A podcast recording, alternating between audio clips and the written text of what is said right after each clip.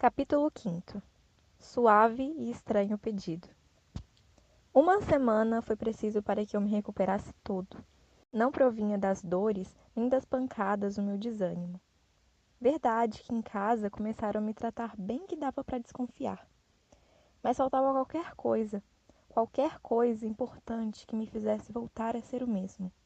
Talvez a acreditar nas pessoas, na bondade delas. Eu ficava tão quietinho sem vontade de nada, sentado quase sempre perto de Minguinho, olhando a vida, perdido no desinteresse. Nada de conversar com ele, nem de ouvir as suas histórias. O mais que acontecia era deixar o meu irmãozinho ficar perto de mim, fazer bondinho de pão de açúcar que ele adorava com os botões, e deixá-lo subir e descer os cem bondinhos o dia inteiro. Eu olhava com uma ternura imensa porque quando eu era criança, como ele, também gostava daquilo. Glória estava preocupada com meu mutismo. Punha ela mesmo meu monte de figurinhas, meu saquinho de bolas de gude perto e às vezes eu nem mexia. Não sentia vontade de ir ao cinema, nem de sair engraxando os sapatos. A realidade era que eu não conseguia deixar de esticar a minha dor de dentro, de bichinho batido maldosamente, sem saber por quê. Glória perguntava pelo meu mundo de fantasias. Eles não estão, foram para longe. Estava certamente me referindo a Fred Thompson e aos outros amigos. Ela não sabia a revolução que se realizava dentro de mim. O que eu tinha resolvido. Iria mudar de filmes. Nada mais de filmes de cowboy, nem de índio, nem de nada. Eu, de agora em diante, só iria ver filmes de amor, como os grandes chamavam. Filmes que tivesse muito beijo, muito abraço e que todo mundo se gostasse. Já que eu só servia para apanhar, poderia pelo menos ver os outros se gostarem. Chegou o dia em que eu já podia ir para a escola, mas não fui para a escola. Sabia que o Portuga passara uma semana me esperando com o nosso carro e naturalmente só recomeçaria a esperar quando eu o avisasse. Ele devia estar muito preocupado com a minha ausência mesmo que não soubesse doente, não viria a me procurar. Nós tínhamos dado a nossa palavra, tínhamos feito um pacto de morte com o nosso segredo. Ninguém, só Deus deveria saber da nossa amizade. Junto à confeitaria, de frente à estação, estava um carrão lindo parado. Nasceu o primeiro raio de sol de alegria. Meu coração se adiantou na frente, cavalgando a minha saudade. Ia ver meu amigo mesmo. Mas nesse momento, um apito lindo me deixou todo arrepiado. Ecoou na estrada da estação. Era o Mangaratimba, violento, orgulhoso, dono de todos os trilhos. Passou voando, chacoalhando os vagões naquela lindeza toda. As pessoas nas janelinhas olhavam para fora. Todo mundo que viajava era feliz. Quando era criança, gostava de ficar vendo o Mangaratimba passar e dar seu adeus que não acabava mais. Adeus até o trem sumir no fim da linha. Hoje, quem estava nessa fase era Luiz. Procurei até entre as mesas da confeitaria e lá estava ele, na última mesa para poder ver quando os fregueses chegavam. Estava de costas, sem paletó e com um lindo colete xadrezinho, deixando escapar as mangas alvas da camisa limpa. Foi me dando uma fraqueza tão grande que eu mal consegui chegar perto de suas costas. O alarme foi seu Ladislau. Espia, Portuga, quem está aí? Ele virou-se devagar e abriu o rosto num sorriso de felicidade. Abriu os braços e me apertou demoradamente. Meu coração estava me dizendo que tu virias hoje. Depois me olhou um certo tempo. Então, Fujão, onde estiveste esse tempo todo? Estive muito doente. Puxou a cadeira. Senta-te. Estalou o dedo chamando o garçom, que já sabia o que eu gostava. Mas quando depositou um refresco e o doce, eu nem os toquei. Apoiei a cabeça entre os braços e fiquei assim, me sentindo amolecido e triste. Não queres? E como não respondesse, o português suspendeu meu rosto. Eu mordi os lábios com força e os meus olhos estavam inundados. Ora, o que é isso, pirralho? Conta cá pro teu amigo. Não posso.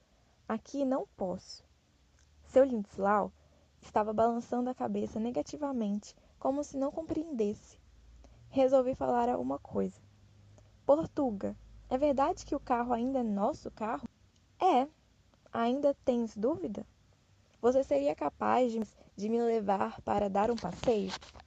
Ele se espantou com meu pedido. Se queres, vamos já. Como se ele visse que os meus olhos estavam mais molhados ainda, me puxou pelo braço. Levou até o carro e me sentou sem precisar abrir a porta. Voltou para pagar a despesa e ouvi que ele conversava com seu Ladislau e os outros. Ninguém entende essa criança em sua casa. Nunca vi um menino com tamanha sensibilidade. Conta a verdade, Portuga. Você gosta muito dessa diabrete. O que tu pensas ainda é pouco. É um pirralho maravilhoso e inteligente. Veio para o carro e se sentou-se. Onde queres ir? Só sair daqui. A gente pode ir até o caminho do Morundu. É perto e não gasta muita gasolina. Ele riu. Não és muito criança para entenderes dos problemas de gente grande? A pobreza lá em casa era tanta que a gente desde cedo aprendia a não gostar de qualquer coisa. Tudo custava muito dinheiro, era muito caro. Durante a pequena viagem, ele nada disse, deixava que eu me recuperasse. Mas quando tudo se afastou e o caminho ficou aquela maravilha de verdes capinzais, ele estancou o carro, olhou-me e sorriu com aquela bondade que enchia o que faltava de bondade no resto do mundo. Portuga, olhe para minha cara. Cara não, focinho.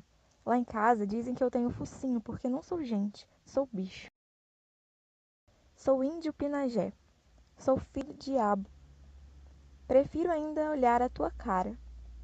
Mas olhe mesmo. Olhe como ainda estou todo inchado de tanto apanhar. Os olhos do português adquiriram uma expressão de inquietude e pena. Mas por que te fizeram isso? Fui contando, contando, contando tudo, sem exagerar. Quando acabei, seus olhos estavam úmidos e não sabia o que fazer. Mas não podem bater tanto numa criancinha como tu. Ainda nem fizeste seis anos. Minha Nossa Senhora de Fátima. Eu sei o porquê. Eu não presto mesmo. Eu sou tão ruim que quando chega o Natal, em vez do menino Deus. Besteiras. Tu és um anjinho ainda. Podes ser um tanto traquinas. Aquela ideia fixa tornou a me angustiar na mente. Eu sou tão ruim que nem devia ter nascido. Eu falei isso para mamãe outro dia. Pela primeira vez, ele gaguejou. Não devia ter dito essas coisas. Eu pedi para falar com você porque precisava muito. Eu sei que é ruim papai com aquela idade não poder arranjar trabalho. Sei que deve doer muito. Mamãe ter que sair de madrugada, ajudar a pagar a casa. Mamãe trabalha nos teares do moinho inglês. Ela usa uma cinta porque foi suspender uma caixa de espulas e ficou com aquela hérnia. Lala é uma moça que até estudou muito e teve que virar operária de fábrica. Tudo isso é coisa malvada, mas também ele não precisava me bater tanto daquele jeito. No Natal, eu prometi que ele podia me bater o quanto quisesse, mas dessa vez foi demais. Ele me encarava atônito. Senhora de Fátima, como pode uma criança assim entender e sofrer com os problemas de gente grande?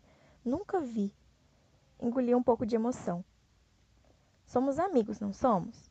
Vamos conversar de homem para homem. Se bem que dá calafrios às vezes falar certas coisas contigo.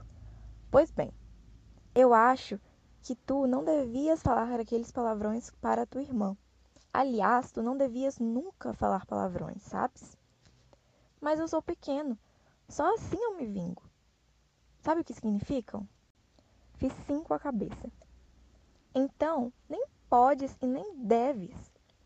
Fizemos uma pausa. Portuga! Hum. Você não gosta que eu diga palavrões? Simplesmente não. Pois bem, se eu não morrer, eu prometo a você que não xingo mais. Muito bem. E que negócio é esse de morrer? Quando chegar daqui a pouco, eu conto. Tornamos a nos calar e o português estava cismado. Preciso saber de outra coisa, se já confias em mim. Aquela história da música, o tal do tango.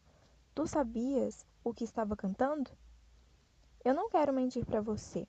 Eu não sabia direito. Eu aprendi porque aprendo tudo, porque a música é muito bonita. Nem pensava no que queria dizer. Mas ele me bateu tanto, tanto, Portuga. Não faz mal. Funguei compridamente. Não faz mal. Eu vou matar ele. Que é isso, menino? Matares seu pai? Vou sim. Eu até já comecei. Matar não quer dizer que a gente vai pegar o revólver de Book Jones e fazer bum. Não é isso. A gente mata no coração, vai querer bem. E um dia a pessoa morreu. Que cabecinha imaginosa que tu tens. Dizia isso, mas não conseguia entender a emoção que o assaltava. Mas tu também não dissestes que me matavas? Disse, no começo. Depois matei você ao contrário Fiz você morrer nascendo no meu coração. Você é a única pessoa que eu gosto, Portuga. O único amigo que eu tenho. Não é porque me dá figurinhas, refrescos, doce ou bola de gude. Juro que estou falando a verdade. Ora, todo mundo te quer bem, tua mãe, mesmo o teu pai, tua irmã Glória, o rei Luís. Por acaso esquecestes do teu pé de laranja lima? O tanguinho e chururuca?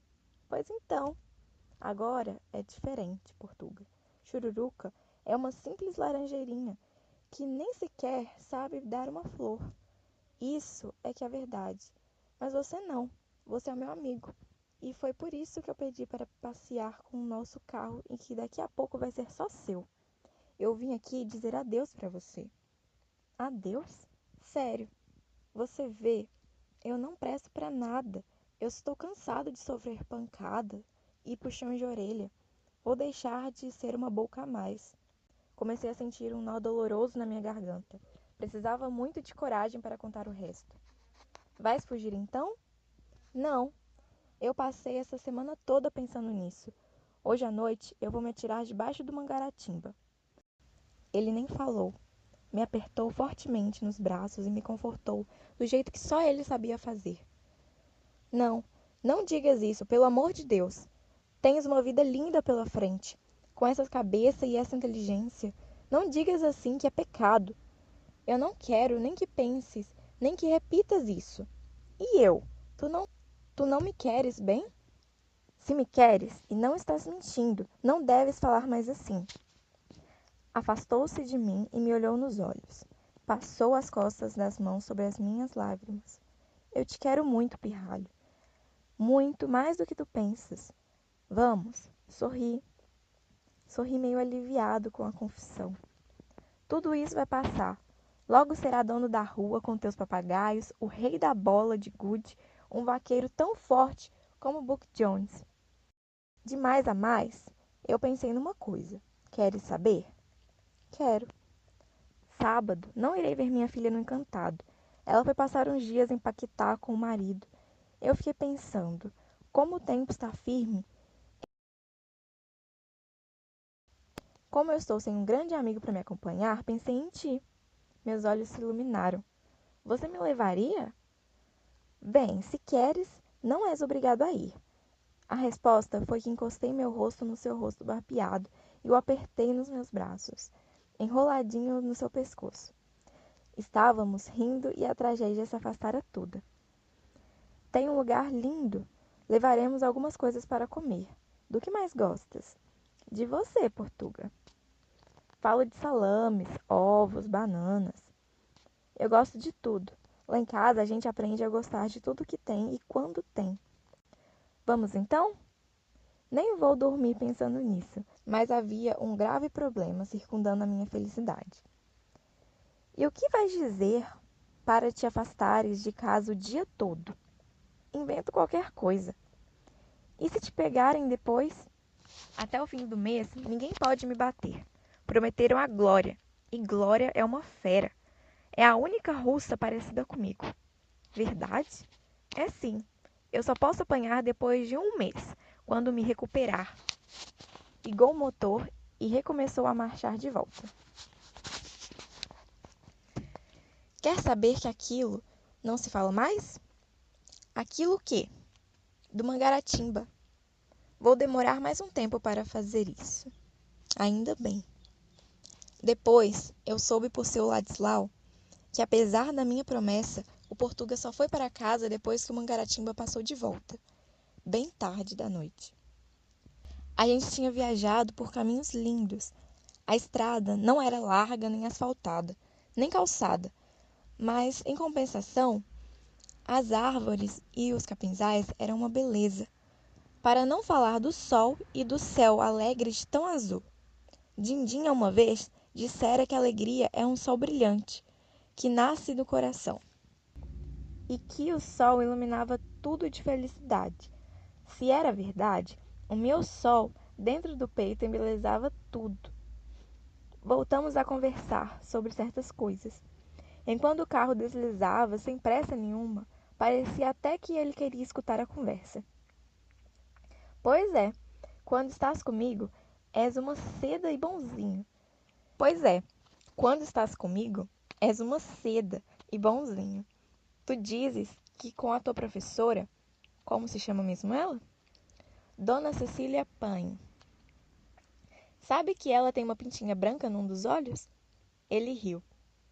Pois então, com a dona Cecília Paim, tu disseste que ela não acreditaria no que fazes fora das aulas, como teu irmãozinho, e com Glória tu és bonzinho. Então por que é que tu mudas assim? Isso é que eu não sei. Só sei que tudo que faço dá em travessura. Toda a rua sabe do meu mal feito. Parece que o diabo fica soprando coisas no meu ouvido. Senão, não inventava tanta peraltice como diz meu tio Edmundo. Sabe o que eu fiz uma vez com o tio Edmundo? Eu nunca contei. Contei? Não contaste. Pois então. Olhe que faz bem seis meses. Ele recebeu uma rede do norte e ficou todo prosa. Não deixava nem a gente se balançar nela. O filho da puta. O que disseste? Bem, o miserável. Quando acabava de dormir, desamarrava ela e carregava debaixo do braço, como se a gente fosse tirar um pedaço dela. Pois então, um dia eu fui à casa de Dindinha e ela nem me viu entrar. Devia estar com os óculos na ponta do nariz, lendo um anúncio. Dei uma volta na casa, espiei as goiabeiras e nada. Aí vi o tio Edmundo roncando na rede armada entre a cerca e o tronco da laranjeira. Ele roncava como um porco, a boca meio mole e aberta. O jornal tinha caído no chão. O diabo então me falou uma coisa, e eu vi que tinha uma caixa de fósforo dentro do bolso. Rasguei uma tira de jornal sem fazer barulho. Juntei as duas folhas de jornal e risquei o fogo no pavio que fizera. Quando apareceram as chamas bem embaixo da. Fiz uma pausa e perguntei seriamente: Portuga, bunda eu posso falar? Bem, é meio palavrão e não se deve falar sempre. E o que a gente podia falar quando quisesse falar bunda? Nádegas. O quê? Preciso aprender a falar essa palavra difícil? Nádegas. Nádegas. Bem, quando começou a queimar embaixo das nádegas da bunda dele, eu corri, fugi pelo portão e fiquei pelo buraquinho da cerca vendo no que ia dar. Foi um berro danado. O velho deu um pulo e suspendeu a rede. Dindinha correu e ainda passou um pito nele. Ora, eu estou cansada de falar que você não deve deitar na rede fumando e vendo o jornal queimando, ainda reclamando que não tinha lido aquele. O Portuga ria gostosamente e eu estava contente de vê-lo alegre. Não te pegaram? Nem descobriram. Eu só contei isso para Chururuca. Se me pegassem, me cortavam seco. Cortavam o quê? Bem, me capavam. Ele voltou a rir e ficamos olhando a estrada. Soprava numa poeira amarela por todo o canto onde o carrão passava. Mas eu estava matutando uma coisa. Portuga, você não me mentiu, não? Sobre o que, pirralho? Olhe, eu nunca escutei ninguém falar. Levou um pontapé nas nádegas. Você já ouviu? Ele tornou a rir. És um danadinho. Eu também nunca ouvi. Mas vá lá, esquece as nádegas e usa em vez traseiros. Mas vamos mudar de conversa, senão acabarei sem saber o que responder-te. Espia a paisagem que tu vai ficar mais cheia de árvores grandes. O rio está ficando cada vez mais perto. Ele virou para a direita e tomou um telhado. O carro foi indo, foi indo e parou bem num descampado. Só via uma árvore grande cheia de raízes enormes. Bati palmas de felicidade. Que lindo! Que lugar mais lindo! Quando me encontrar com Buck Jones, vou dizer que as campinas e as planícies dele nem chegam aos pés do nosso lugar. Ele passou a mão na minha cabeça. Assim é que eu quero te ver sempre, vivendo os bons sonhos e não com caraminholas na cabeça. Descemos do carro e ajudei a carregar as coisas para a sombra da árvore. Você vem sempre aqui sozinho, Portuga? Quase sempre. Vês? Também tem uma árvore. Como é que ela se chama, Portuga? Quem tem uma árvore tão grande assim tem que batizar ela. Ele pensou, sorriu e pensou. É um segredo meu, mas vou te contar. Chama-se Rainha Carlota. E ela fala com você? Falar não fala, porque uma rainha nunca fala diretamente com seus súditos, mas eu sempre a trato como uma de majestade. O que, que é súditos? É o povo que obedece o que a rainha manda. E eu vou ser seu súdito? Soltou uma gargalhada tão gostosa que fez vento no capinzal. Não, porque eu não sou rei e não mando em nada. Eu sempre te pedirei as coisas. Mas você podia ser rei. Você tem tudo para ser um rei. Todo rei é gordo como você. O rei de copas, o de espadas, o de paus e os de ouros. Todos os reis do barão são bonitos como você, Portuga. Vamos, vamos com o trabalho, senão com essa conversa comprida não se pesca nada. Ele apanhou uma vara de pesca com uma lata onde tinha uma porção de minhocas descalçou com os sapatos e tirou o colete. Sem o colete, ele ficava ainda mais gordo. Apontou o rio. Até ali tu podes brincar. É raso. Para o outro lado, não. É muito fundo. Agora eu vou ficar ali pescando. Se quiseres ficar comigo, não se pode falar. Senão os peixes fogem. Deixei ele sentado lá e fui reinar, descobrir as coisas. Como era lindo aquele pedaço de rio molhei os pés e vi um mundo de sapinhos para lá e para cá na correnteza. Fiquei vendo a areia, os seixos e as folhas sendo puxadas pela correnteza. Me lembrei de Glória. Deixa-me, fonte, dizia a flor a chorar. Eu fui nascida no monte. Não me leves para o mar. Ai, balanços dos meus galhos, balanço dos galhos meus. Ai, claras gotas de orvalho, caídas no azul do céu e a fonte sonora e fria com um sussurro zombador. Por sobre a areia corria, corria levando a flor. Glória tinha razão. Aquilo era a coisa mais bonita do mundo. Pena que eu não pudesse contar para ela que viria a poesia viver. Não era como flor, mas com uma porção de folhazinhas que caíam das árvores e iam embora para o mar. Será que o rio, esse rio também vai para o mar? Podia perguntar ao Portuga. Não, ia atrapalhar a sua pescaria. Mas a pescaria resultou apenas em dois lambaris, que até davam dó de terem sido pescados. O sol estava bem alto. Meu rosto se achava fogueado, de tanto brincava e conversava com a vida. Foi quando Portuga veio lá de cima e me chamou. Vim correndo como um cabritinho. Mas que sujo tu estás, pirralho! Brinquei de tudo, me deitei no chão, buli com água. Vamos comer, mas tu não podes comer desse jeito assim sujinho, como se fosse um porquinho.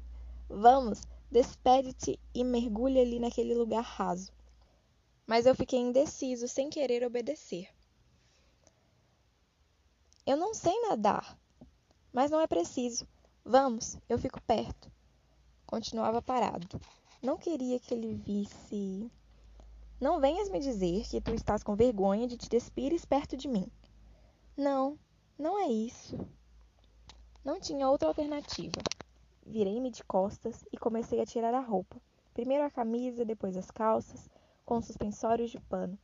Joguei tudo no chão e me virei de súplice para ele. Realmente não disse nada, mas tinha um horror e revolta estampados nos olhos. Eu não queria que ele visse aquelas manchas, os vergões, e as cicatrizes das surras que eu tinha apanhado.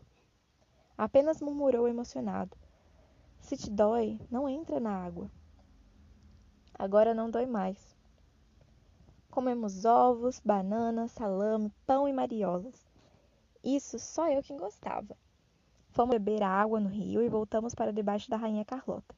Ele já ia se sentar, mas fiz um sinal que parasse. Coloquei a mão no peito e reverenciei a árvore.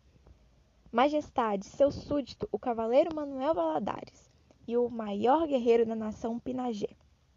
Nós vamos sentar aqui debaixo da senhora. Rimos e nos sentamos. O Portuga estendeu-se no chão, forrou com um colete uma raiz da árvore e falou: Agora, toca-te tirar uma soneca. Mas eu não estou com vontade. Não importa. Não vou te deixar solto por aí, peralta como és. Passou a mão sobre o meu peito e me fez de prisioneiro. Ficamos um tempão olhando as nuvens escaparem por entre os galhos da árvore. Tinha chegado o momento. Se eu não falasse agora, nunca mais o faria. Portuga, Hum, você está dormindo? Ainda não. É verdade aquilo que você disse ao seu Ladislau na confeitaria? Ora, tantas coisas eu tenho dito ao seu Ladislau na confeitaria. A meu respeito, eu ouvi. Do carro eu ouvi. E o que ouviste? Que você gosta muito de mim? Está claro que eu gosto de ti. Que a diferença faz? Aí eu me virei sem me libertar dos seus braços. Fitei os seus olhos, semicerrados. Seu rosto assim ficava mais gordo, e era mais parecido com um rei. Não, mas eu beco de com força. Se você gosta mesmo de mim. Claro, bobinho. E me apertou mais para comprovar o que dissera. Eu estive pensando seriamente. Você só tem aquela filha no encantado, não é?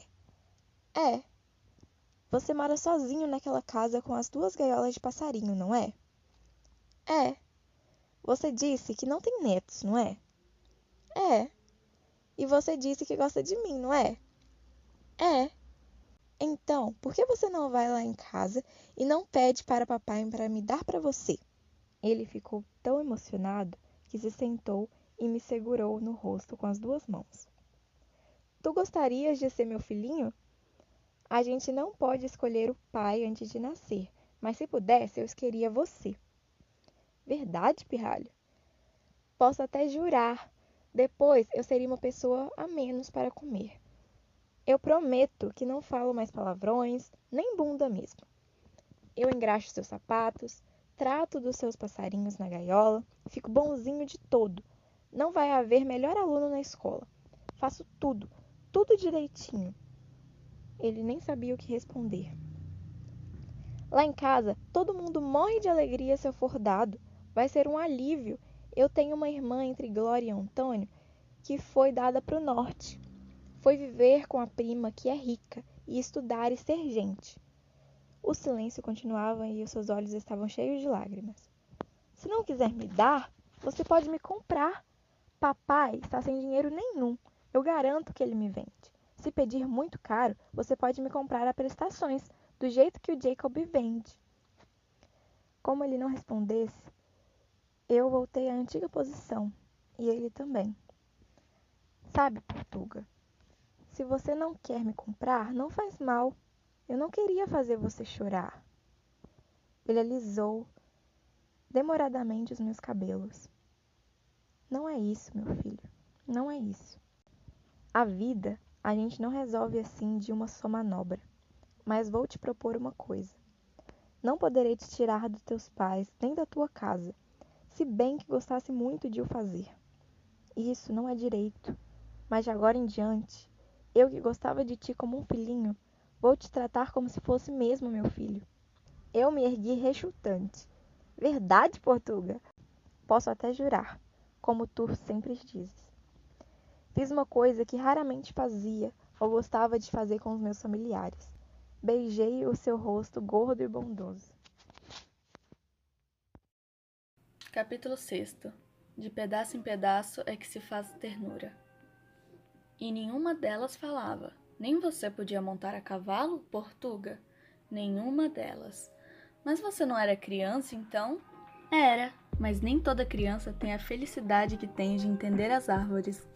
E mesmo porque nem todas as árvores gostam de falar, riu-se afetuosamente e prosseguiu. Não eram bem árvores, eram parreiras, e antes que me perguntes, vou te explicando. Parreiras são as árvores das uvas. Onde nasce a uva são apenas grossas trepadeiras. Que bonito quando vinham as víndimas. Aí ele explicou. E o vinho que se faz no lagar. Explicou de novo. Do jeito em que as coisas iam, ele sabia explicar muita sabedoria, tão bem como o tio Edmundo. Conte mais. Estás gostando? Muito. Se eu pudesse conversar com você 852 mil quilômetros sem parar. E a gasolina para tanto? Era a gasolina do faz de conta. Aí ele contou do capim que vira feno no inverno e da fabricação dos queijos. Aliás, queijos não, caijos. Ele mudava muito a música das palavras, mas eu achava que ficavam com mais música. Ele parou de contar e deu um suspiro muito grande. Muito em breve gostaria de lá voltar, talvez para esperar a minha velhice calmamente, num lugar de paz e encantamento. Folha dela, pertinho de Monreal, no meu belo Trás dos Montes. Só então prestei bem atenção que o Portuga era mais velho que o papai, se bem que seu rosto gordo estivesse menos marcado, brilhando sempre, uma coisa esquisita se passou dentro de mim. Você está falando sério? Só então notou o meu desapontamento. Tolinho, isso vai demorar muito. Talvez nem aconteça mais em minha vida. E eu? Custou tanto para fazer você ficar do jeito que eu queria. Meus olhos ficaram covardemente cheios de lágrima. Mas tu deves admitir que às vezes a gente também possa sonhar. É que você não me botou no seu sonho. Ele sorriu embevecido. Tudo que é sonho meu, Portuga, eu boto você. Quando saio pelas verdes campinas com Tom Mix e Fred Thompson, já aluguei uma diligência para você viajar e não se cansar muito. Você está em todo canto que eu vou. De vez em quando, na aula, eu olho para a porta e penso que você chega lá e me dá adeus. Santo Deus, nunca vi uma alminha tão sedenta de ternura como tu. Mas não devia te apegar tanto a mim, sabes? Era isso que eu estava contando para Minguinho. Minguinho era pior do que eu para gostar de conversar. Mas a verdade, Chururuca, é que depois que ele ficou, meu pai ficou todo coruja. Tudo que eu faço ele acha bonito, mas bonito diferente. Não é como os outros que falam: esse menino vai longe, vai longe, mas a gente nunca sai de Bangu. Olhei Minguinho com ternura. Agora que descobrira mesmo que era ternura, em tudo que eu gostava colocava ternura. Olhe, Minguinho, eu quero ter doze filhos e mais doze. Você entende? Os primeiros serão todos crianças e nunca vão apanhar. Os outros doze vão ficando homens. E eu pego pergunto para eles: O que é que você quer ser, meu filho? Lenhador? Então pronto, aqui está o machado e a camisa de xadrez. Você quer ser domador de circo? Pronto, aqui está o chicote e a farda. E no Natal, o que é que você vai fazer com tanta criança? Também, Minguinho tinha cada coisa interromper numa hora daquelas. No Natal vou ter muito dinheiro. Comprarei um caminhão de castanhas e avelãs, nozes, figos e passas. Tanto brinquedo que até eles vão dar e emprestar para os vizinhos pobres. E vou ter muito dinheiro, porque de agora em diante quero ser rico, rico demais, e ainda vou ganhar na loteria. Olhei desafiante Minguinho e reprovei a sua interrupção. Deixe acabar de contar o resto, que ainda tem muito filho. Bem, meu filho, você quer ser vaqueiro? Aqui está a cela e o laço. Você quer ser maquinista do Mangaratiba? Aqui está o boné e o apito. Para que apito, Zezé? Você acaba maluquinho de tanto falar sozinho. Totoca tinha se chegado e sentado perto de mim. Examinou com um sorriso amigo o meu pezinho de laranja lima, cheio de laço e de tampinhas de cerveja. Ele estava querendo coisa. Zezé, você quer me emprestar quatrocentos réis? Não. Mas você tem, não tem? Tenho. E diz que não empresta sem saber para quê? Vou ficar riquíssimo para poder viajar para trás dos montes. Que maluquice é essa agora? Não conto, pois engula. Engulo e não empresto os quatrocentos réis. Você é rato, tem pontaria. Amanhã você joga e ganha mais bolas para vender. Num instante recupera os 400 réis. Mesmo assim, não empresto, e não venha brigar que eu estou bonzinho. Sem mexer com ninguém. Não quero brigar, mas é que você é o irmão que eu mais gosto, e de repente deu para ficar um monstro sem coração. Não estou virando um monstro, eu agora sou um troglodita sem coração. É o quê? Troglodita. Titio Edmundo me mostrou um retrato da revista. Tinha um macacão cabeludo com porrete na mão. Pois bem, troglodita era gente do começo do mundo que vivia nas cavernas, de nem. nem. nem sei o que. Não consegui decorar o nome, porque era estrangeiro e difícil demais. Tio Edmundo não devia meter tanta minhoca na sua cabeça. Mas você empresta? Eu nem sei se tenho. Puxa, Zezé, quantas vezes que a gente sai engraxando e você não faz nada? Eu divido. Quantas vezes que você está cansado e eu trago a sua caixa de engraxate? Era verdade. Totoca poucas vezes era ruim comigo. Eu sabia que ia acabar emprestando. Se você me emprestar, eu conto duas coisas maravilhosas. Eu fiquei em silêncio. Eu digo que o seu pé de laranja lima é muito mais bonito que o meu pé de tamarindo. Você diz mesmo? Já disse. Meti a mão no bolso e sacudi as moedas. E as outras duas coisas? Sabe, Zezé, a nossa miséria vai se acabar. Papai arranjou um lugar de gerente na fábrica de Santo Aleixo. Nós vamos ser ricos de novo. Ué, você não ficou contente? Fiquei sim, por papai, mas eu não quero sair de Bangu. Vou ficar morando com Dindinha. Daqui só saio para trás dos montes. Sei. Você prefere ficar com Dindinha e tomar purgante todos os meses do que ir com a gente? Prefiro. Você nunca vai saber por quê. E a outra? Não posso falar aqui. Tem alguém que não pode ouvir. Saímos e fomos para junto da privada. Mas mesmo assim ele falou baixo. Preciso avisar você, Zezé. Para você ir se acostumando, a prefeitura vai alargar as ruas, vai aterrar todos os valões e avançar no fundo de todos os quintais. Que que tem isso? Você que é tão inteligente não entendeu? É que aumentando as ruas, ela vai derrubar tudo aquilo ali. Indicou o lugar onde estava o meu pé de laranja lima. Fiz beiço de choro. Você está mentindo, não está, Totoca? Não precisa ficar com essa cara de choro. Ainda vão demorar muito. Meus dedos nervosamente estavam contando as moedinhas no meu bolso. É mentira, não é, Totoca? Não, é a pura verdade. Mas você, é ou não é um homem? Sou sim. Mas as lágrimas covardemente desciam pelo meu rosto. Abracei a barriga dele, implorando. Você vai ficar do meu lado, não, Totoca? Vou juntar muita gente para fazer guerra. Ninguém vai cortar meu pé de laranja lima. Tá bem, nós não deixaremos. E agora, você me empresta o dinheiro? É para quê? Como você não pode entrar no cinema Bangu, lá está passando um filme de Tarzan. Depois eu conto tudo para você. Peguei uma pratinha de 500 réis e entreguei a ele, enquanto limpava os olhos com as fraldas da camisa. Fique com o troco, dá para comprar balas. Voltei para o pé de laranja lima sem vontade de falar, só me lembrando do filme de Tarzan. Eu já o vira na véspera. Fui lá e contei para o Portuga. Queres ir? Querer bem que eu queria, mas não posso entrar no cinema Bangu. Lembrei porque não podia. Ele riu. Essa cabecinha não está inventando coisas? Juro, Portuga, mas eu acho que se uma pessoa grande fosse comigo, ninguém diria nada. E se essa pessoa grande fosse eu?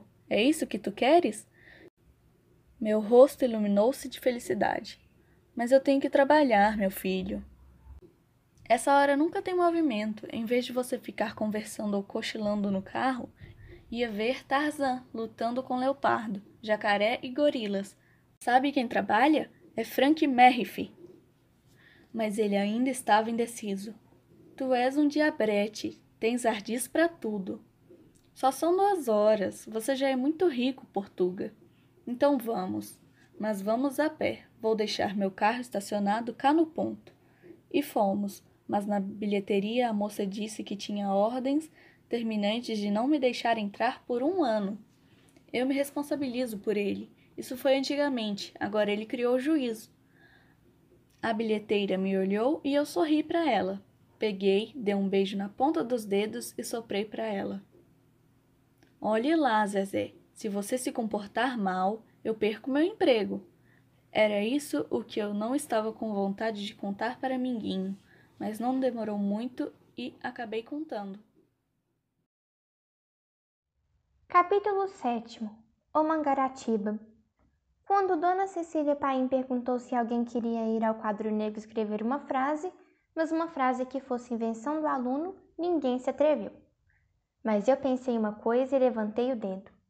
Quer vir, Zezé? Saí da minha carteira e me dirigi para o quadro negro, enquanto ouvia o orgulhoso seu comentário. Vocês viram?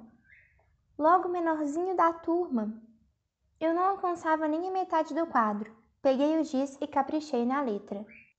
Faltam poucos dias para chegarem as férias. Olhei para ela, vendo se havia algum erro. Ela sorria, contente, e sobre a mesa existia o copo vazio. Vazio, mas com a rosa da imaginação, como ela dissera. Talvez porque Dona Cecília Paim não fosse bonita. Era raro alguém levar uma flor para ela. Voltei para minha carteira contente da minha frase. Contente porque quando as férias chegassem eu ia passar para burro com Portuga. Depois apareceram outros decididos para escrever uma frase, mas o herói tinha sido eu. Alguém pediu licença para entrar na aula. Um atrasado era o Jerônimo. Chegou estabanado e sentou-se bem por trás de mim. Colocou os livros com barulho e comentou para o vizinho: não prestei bem atenção. Queria era estudar direitinho para ser sábio. Mas uma palavra da conversa sussurrada me chamou a atenção. Falaram em Mangaratiba. Pegou o carro? O carrão aquele bonito do seu Manuel Valadares? Virei-me atarantado. Que foi que você disse? Disse isso, que o Mangaratiba pegou o carro do português na passagem da Rua Chita. Foi por isso que eu cheguei tarde. O trem esmigalhou o carro, tem gente à beça. Chamaram até o corpo de bombeiros de Realengo. Comecei a suar frio e meus olhos ameaçavam ficar escuros. Jerônimo continuava respondendo às perguntas do vizinho. Não sei se morreu, não deixavam criança chegar perto. Fui me levantando sem sentir. Aquela vontade de vomitar me atacando enquanto o corpo estava molhado de suor frio. Saí da carteira e caminhei para a porta da saída. Nem reparei direito no rosto de Dona Cecília Paim, que viera ao meu encontro, espantada talvez com a minha palidez. O que foi, Zezé? Mas eu não podia responder. Meus olhos começavam a se encher de lágrimas.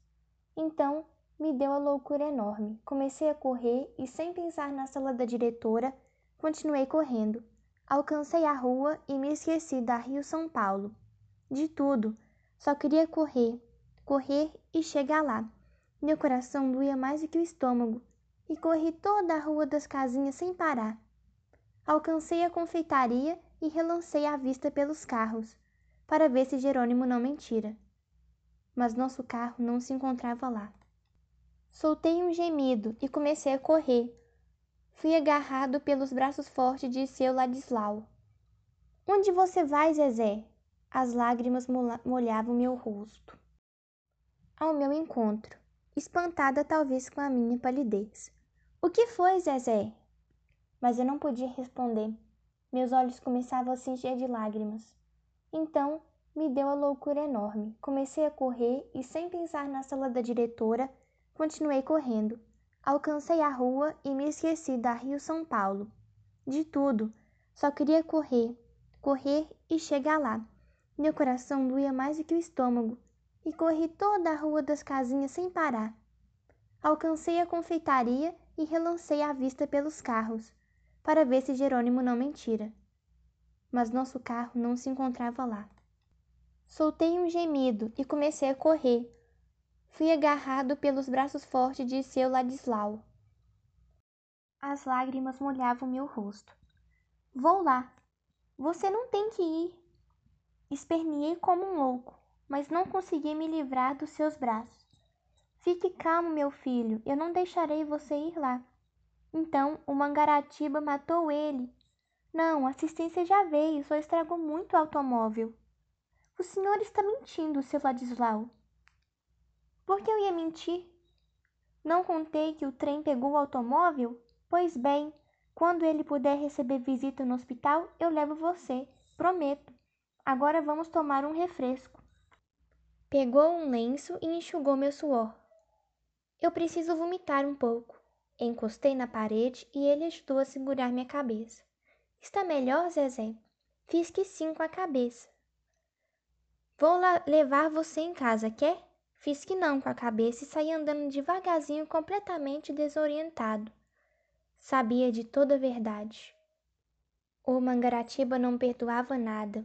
Era o trem mais forte que havia. Vomitei mais umas ve duas vezes e pude ver que ninguém se incomodava comigo, que não havia mais ninguém na vida. Não voltei para a escola. Fui seguindo o que meu coração mandava. De vez em quando, fungava e enxugava o rosto na blusa do uniforme. Nunca mais iria ver o meu Portuga. Nunca mais. Ele se fora. Fui andando, fui andando. Parei na estrada onde ele deixou que o chamasse de Portuga e me colocou de morcego. Sentei num tronco da árvore e me encolhi todo, encostando o rosto nos joelhos. Surgiu um desabafo grande, que eu nem esperava. Você é malvado, menino Jesus. Eu que pensei que você ia nascer. Deus, essa vez se você faz isso comigo? Por que você não gosta de mim como dos outros meninos? Eu fiquei bonzinho. Não briguei mais. Estudei as lições. Deixei de falar palavrão. Nem bunda mais eu falava. Por que você faz isso comigo, menino Jesus? Vão cortar o meu pé de laranja-lima e nem por isso eu me zanguei. Só chorei um pouquinho. E agora? E agora? Eu quero meu Portuga de volta, menino Jesus. Você tem que me dar o meu Portuga de volta. Aí, uma voz muito suave, muito doce, falou para o meu coração. Devia ser a voz amiga da árvore em que eu me sentara. Não chore, menininho, ele foi para o céu. Quando estava ficando de noite, já sem forças, sem poder mesmo vomitar mais ou chorar, eu fui encontrado por Totoca, sentado no degrau da entrada da Dona Helena Vilas Boas. Ele falou comigo e eu só pude gemer. O que é que você tem, Zezé? Fale comigo. Mas eu continuava gemendo baixinho. Totoca pôs a mão na minha testa. Você está ardendo de febre. O que foi, Zezé? Venha comigo, vamos para casa. Eu ajudo a você ir devagarzinho. Consegui falar entre gemidos. Deixe, Totoca. Eu não vou mais para aquela casa. Vai sim, é a nossa casa. Eu não tenho mais nada lá. Tudo acabou. Tentou ajudar a levantar-me, mas viu que não tinha mais forças. Enrodilhou os meus braços no seu pescoço e me carregou nos braços. Entrou em casa e me deitou na cama. Jandira, Glória, onde está essa gente? Foi encontrar Jandira conversando na casa de Alaide. Jandira, Zezé está muito doente. Ela veio resmungando. Deve ser fita de novo, umas boas chineladas, mas Totoca entrara no quarto nervoso. Não, Jandira. Dessa vez ele está muito doente e vai morrer. Durante três dias e três noites. Fiquei sem querer nada, só a febre me devorando e o vômito que me atacava quando tentavam me dar coisa para eu comer ou beber. Ia definhando, definhando, ficava de olhos espiando a parede sem me mexer horas e horas. Ouvia o que falavam a meu redor. Entendia tudo, mas não queria responder. Não queria falar. Só pensava em ir para o céu. Glória mudou de quarto e passava as noites a meu lado. Não deixavam nem apagar a luz. Todo mundo só usou doçura. Até a Dindinha veio passar uns dias com a gente. Totoca ficava horas e horas com os olhos arregalados, me falando de vez em quando. Foi mentira, Zezé. Pode acreditar, foi tudo maldade. Não vou aumentar nem a rua, nem nada. A casa foi-se vestindo de silêncio, como se a morte tivesse passos de seda. Não faziam barulho. Todo mundo falava baixo. Mamãe ficava quase toda a noite perto de mim. E eu não me esquecia dele, das suas risadas, da sua fala diferente. Até os grilos lá fora imitavam um requete, requete da sua barba. Não podia deixar de pensar nele. Agora sabia mesmo o que era dor. Dor não era apanhar de desmaiar não era cortar o pé com um caco de vidro e levar pontos na farmácia. Dor era aquilo que doía o coração todinho, que a gente tinha que morrer com ela, sem poder contar para ninguém o segredo. Dor que dava desânimos nos braços, na cabeça, até na vontade de virar a cabeça no travesseiro. E a coisa piorava. Meus ossos estavam saltando da pele. Chamaram um médico, Dr. Faulhaber. Veio e me examinou. Não demorou muito a descobrir. Foi um choque. Um trauma muito forte. Ele só viverá se conseguir vencer esse choque. Glória levou o médico para fora e contou. Foi choque mesmo, doutor. Desde que ele soube que iam cortar o pé de laranja lima, ficou assim. Então precisam convencê-lo de que não é verdade. Já tentamos de todas as maneiras, mas ele não acredita. Para ele, o pezinho de laranja é gente. É um menino muito estranho, muito sensível e precoce.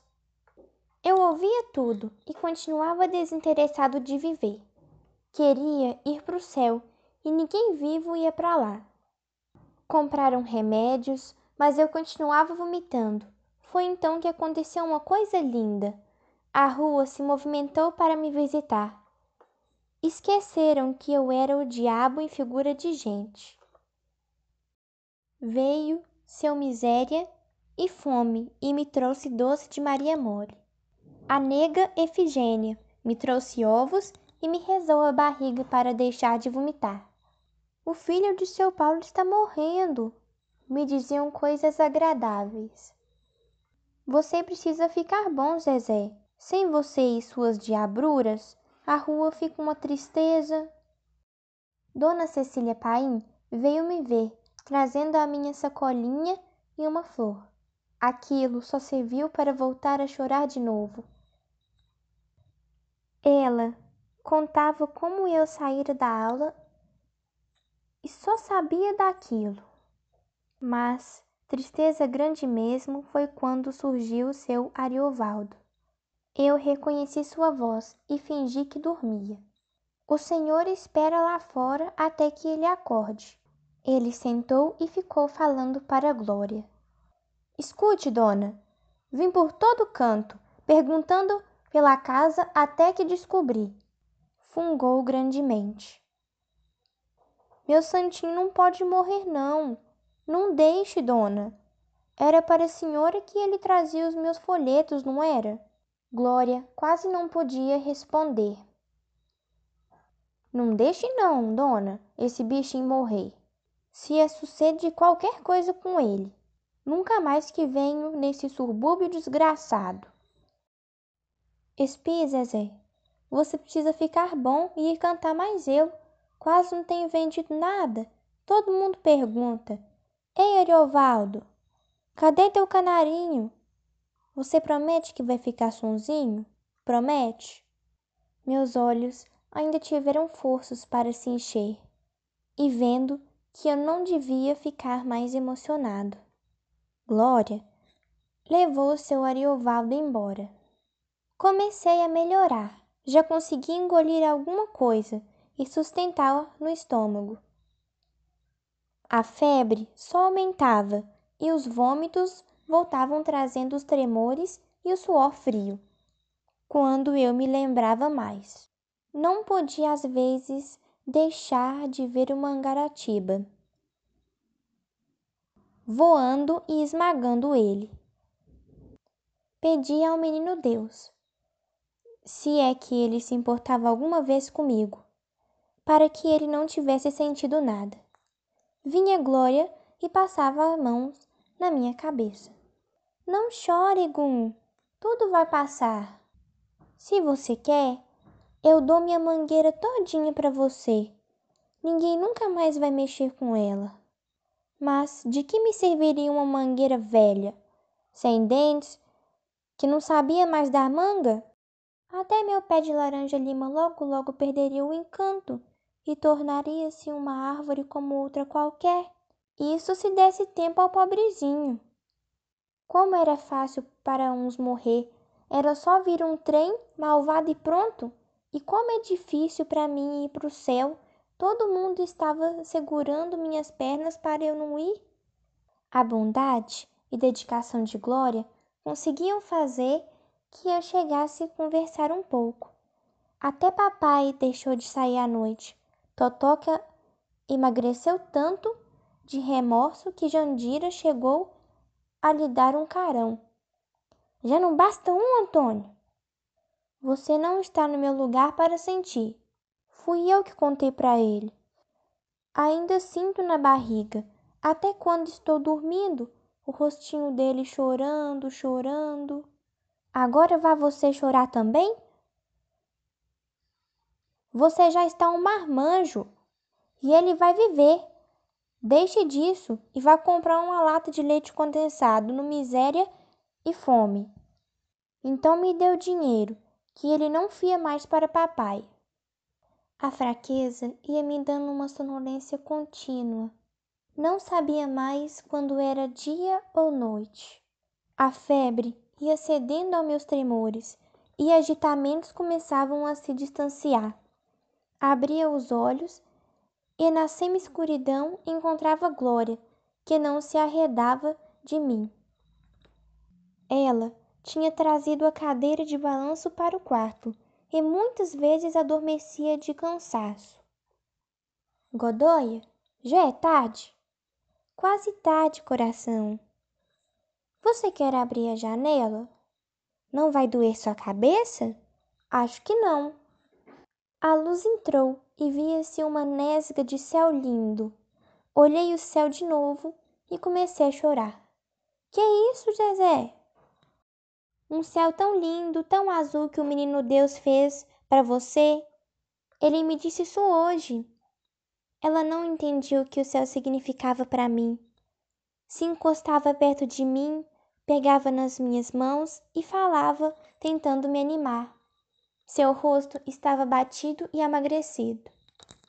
Olhe, Zezé, daqui a pouco você estará bom, soltando papagaios, ganhando rios de bola de gude, subindo nas árvores, montando no minguinho.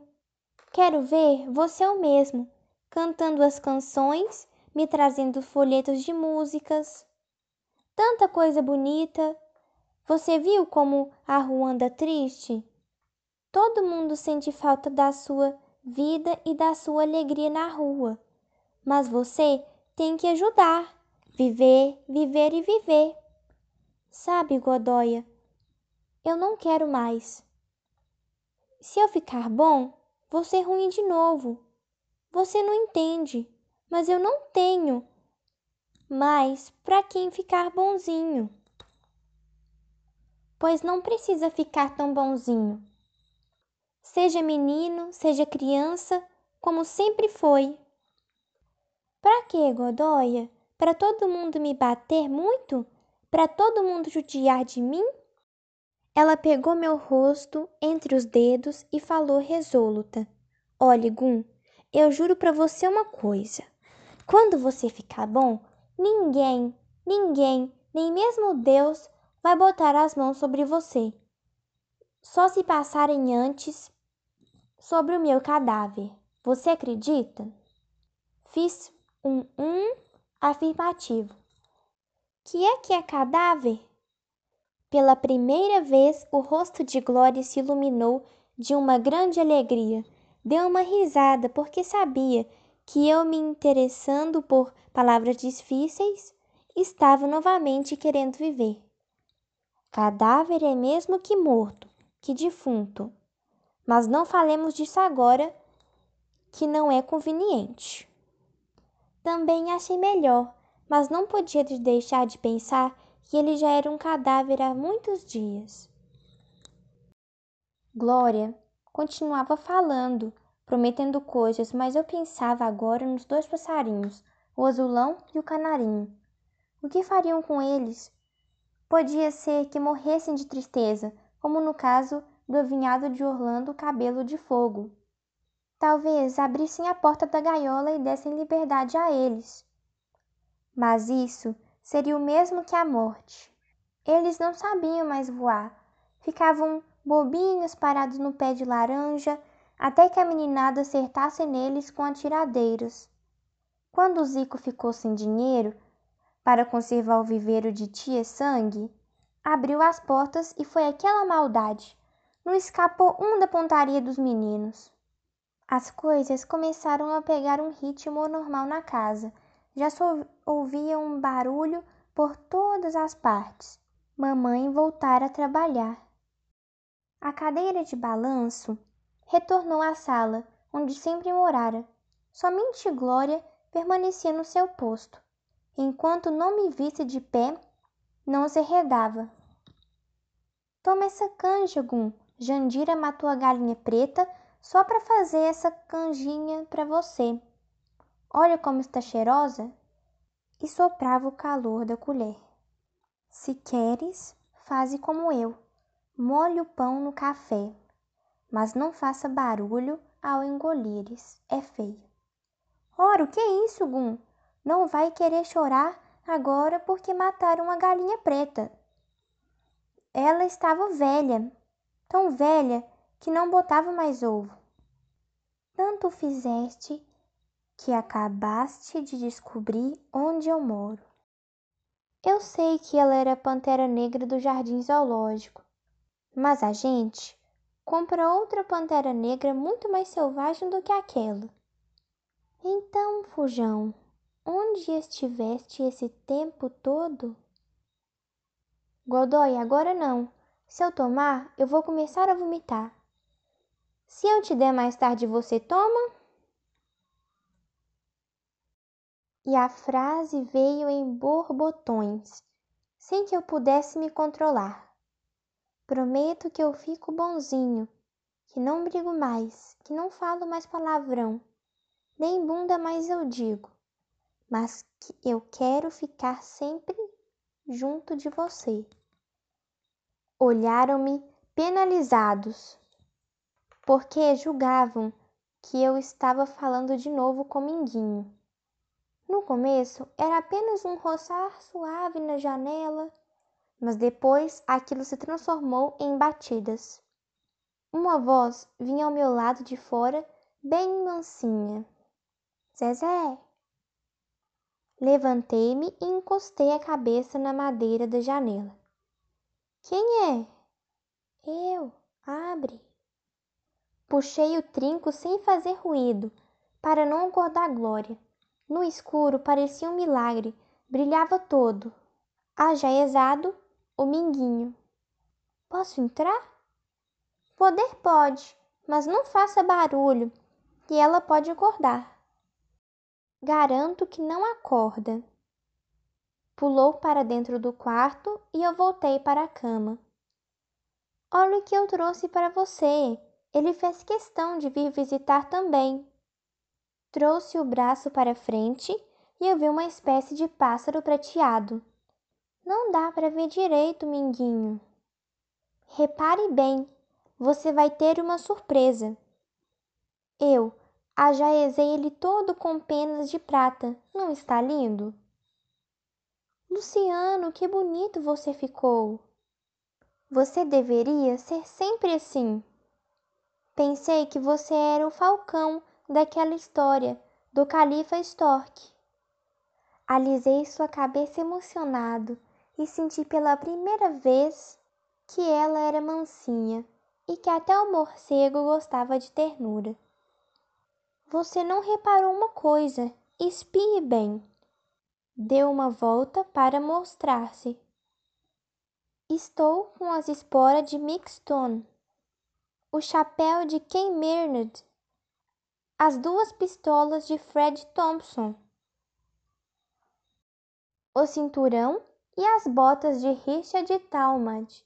Ainda por cima, seu Orivaldo me apresentou a camisa de xadrezinho que você tanto gosta. Nunca vi coisa mais linda, Minguinho. Como você conseguiu juntar tudo? Bastou eles saberem que você estava doente e me emprestaram. Que pena que você não possa ficar sempre vestido assim.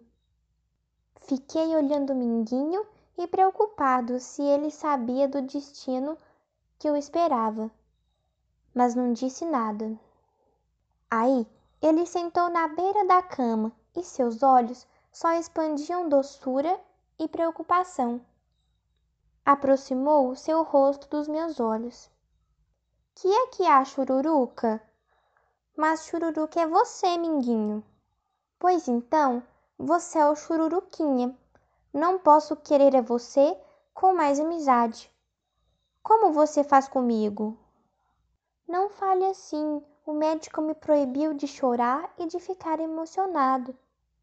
Nem eu quero isso. Eu vim porque estava com muita saudade e quero ver você bom e alegre de novo. Na vida tudo passa, tanto que vim para levar você a passear. Vamos? Estou um pouco fraco. Um pouco de ar livre cura você. Eu ajudo para que pule a janela e saímos. Aonde vamos?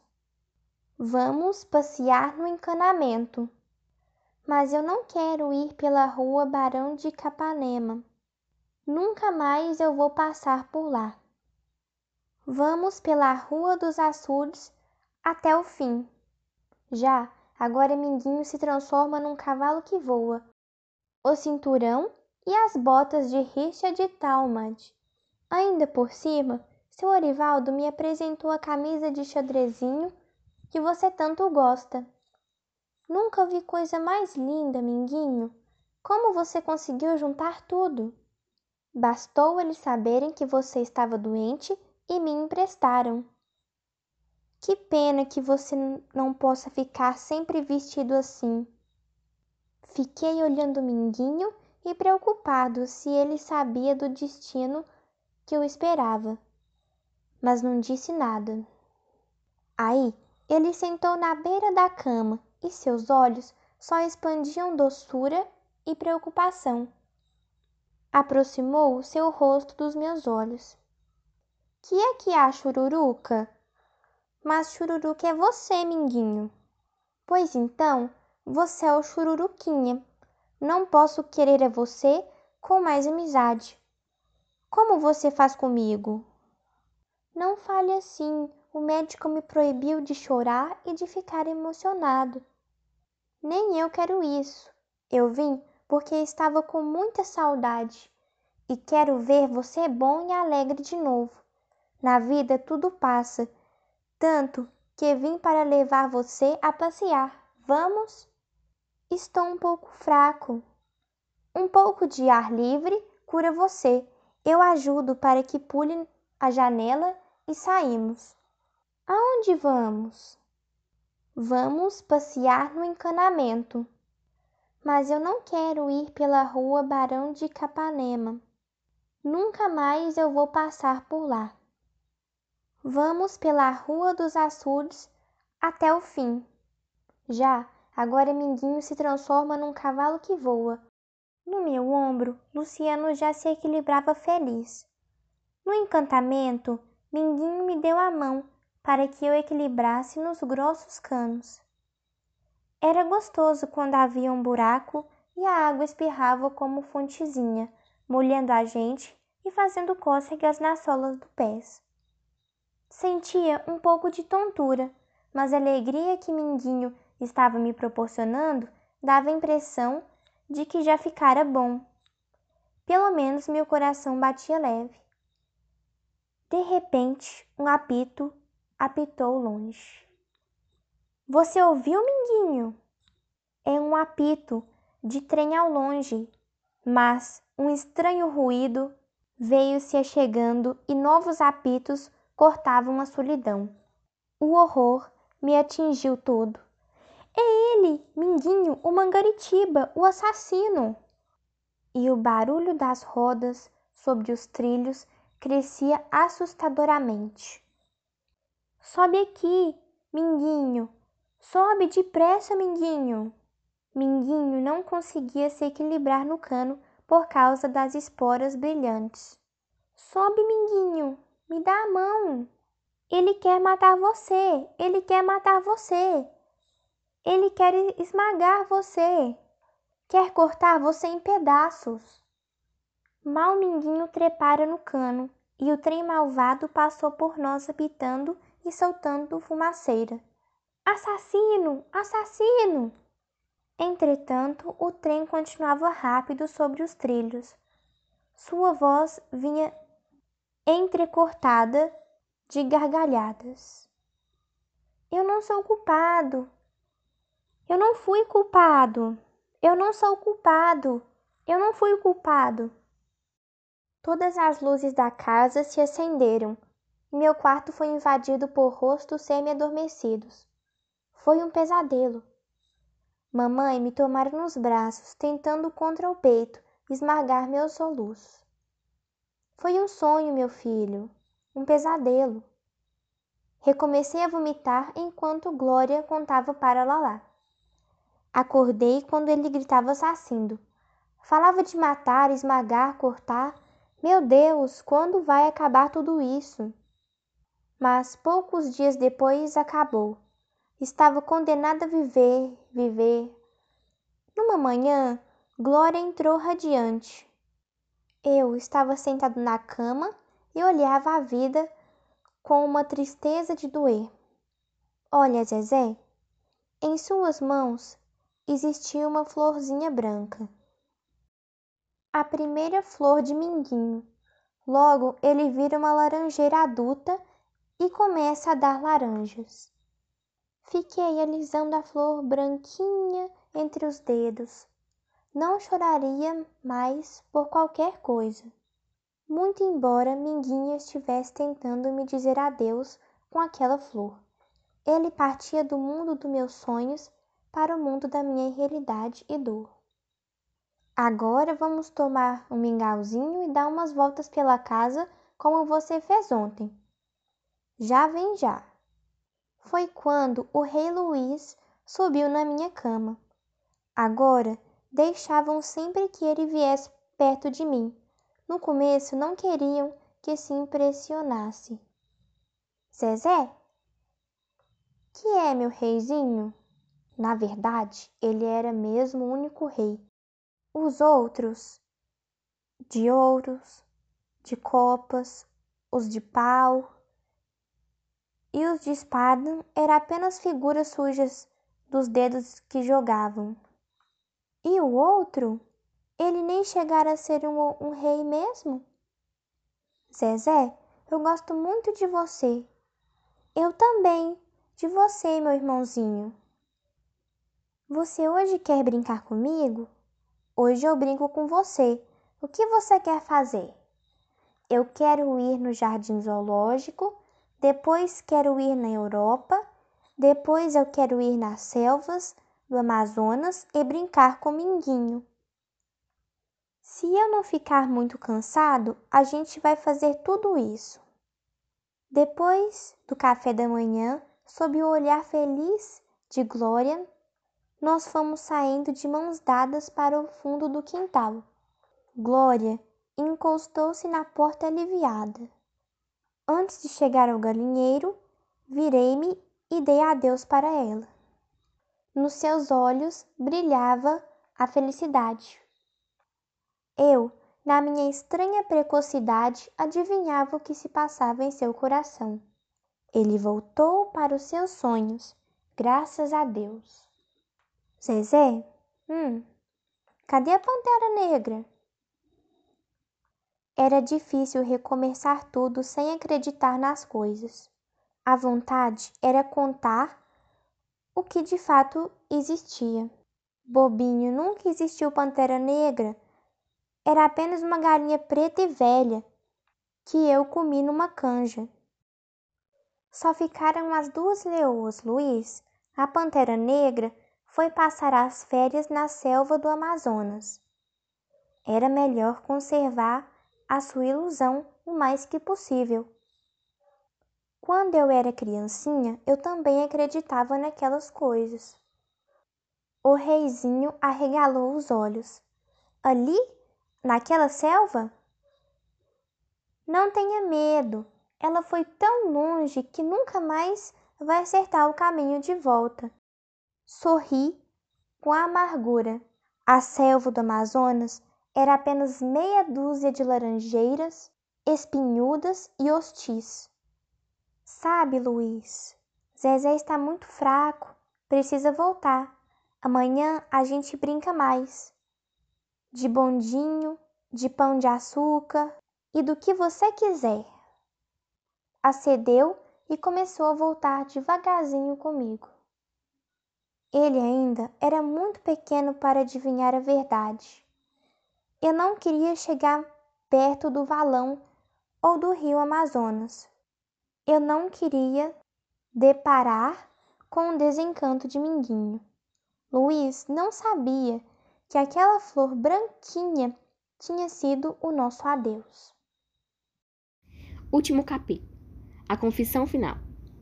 Os anos se passaram, meu caro Manuel Valadares. Hoje tenho 48 anos e às vezes na minha saudade eu tenho a impressão que continuo criança que você a qualquer momento vai aparecer me trazendo figurinhas de artista de cinema ou mais bolas de gude. Foi você que me ensinou a tenura da vida, meu Portuga querido.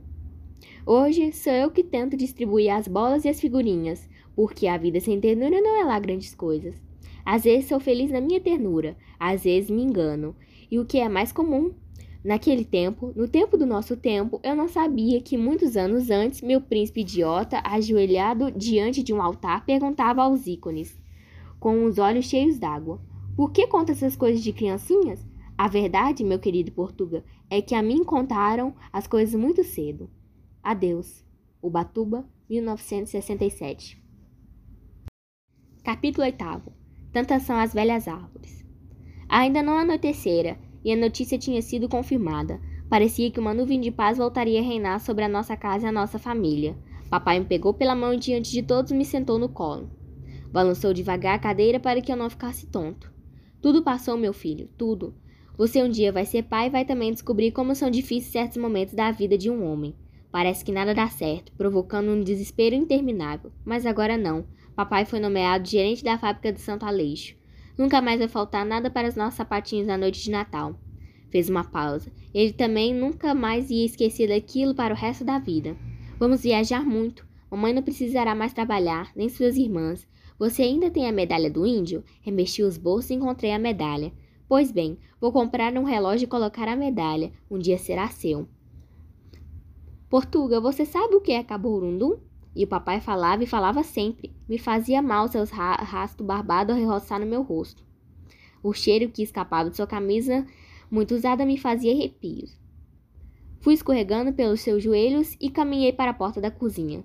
Sentei-me nos degraus e contemplei o quintal com o morrer de todas as luzes. Meu coração se revoltara sem raiva. Quer que esse, quem quer que esse homem que me pega no colo? Ele não é meu pai. Meu pai morreu. Uma garantiba matou ele. Papai tinha me seguido e viu que os meus olhos se encontravam no novo molhado. Quase se ajoelhou para falar comigo. Não chore, meu filho. Nós vamos ter uma casa muito grande. Um rio de verdade passa bem atrás. Grandes árvores e tantas que serão só suas. Você pode fazer, armar balanços. Ele não entendia, ele não entendia. Nenhuma árvore deveria ser tão linda na vida como a rainha Carlota. O primeiro a escolher árvore será você. Olhei para os seus pés, os dedos saindo dos tamancos. Ele era uma árvore, uma velha árvore de raízes escuras. Era o pai árvore, mas uma árvore que eu quase não conhecia. Depois tem mais. Tão cedo não vão cortar seu pé de laranja lima. Quando cortaram, você estará tão longe que nem sentirá. Agarrei-me soluçando aos seus joelhos. Não adianta, papai, não adianta. E olhando para o seu rosto, que também se encontrava cheio de lágrimas, murmurei como um morto. Já cortaram, papai. Já faz uma semana que cortaram meu pé de laranja lima.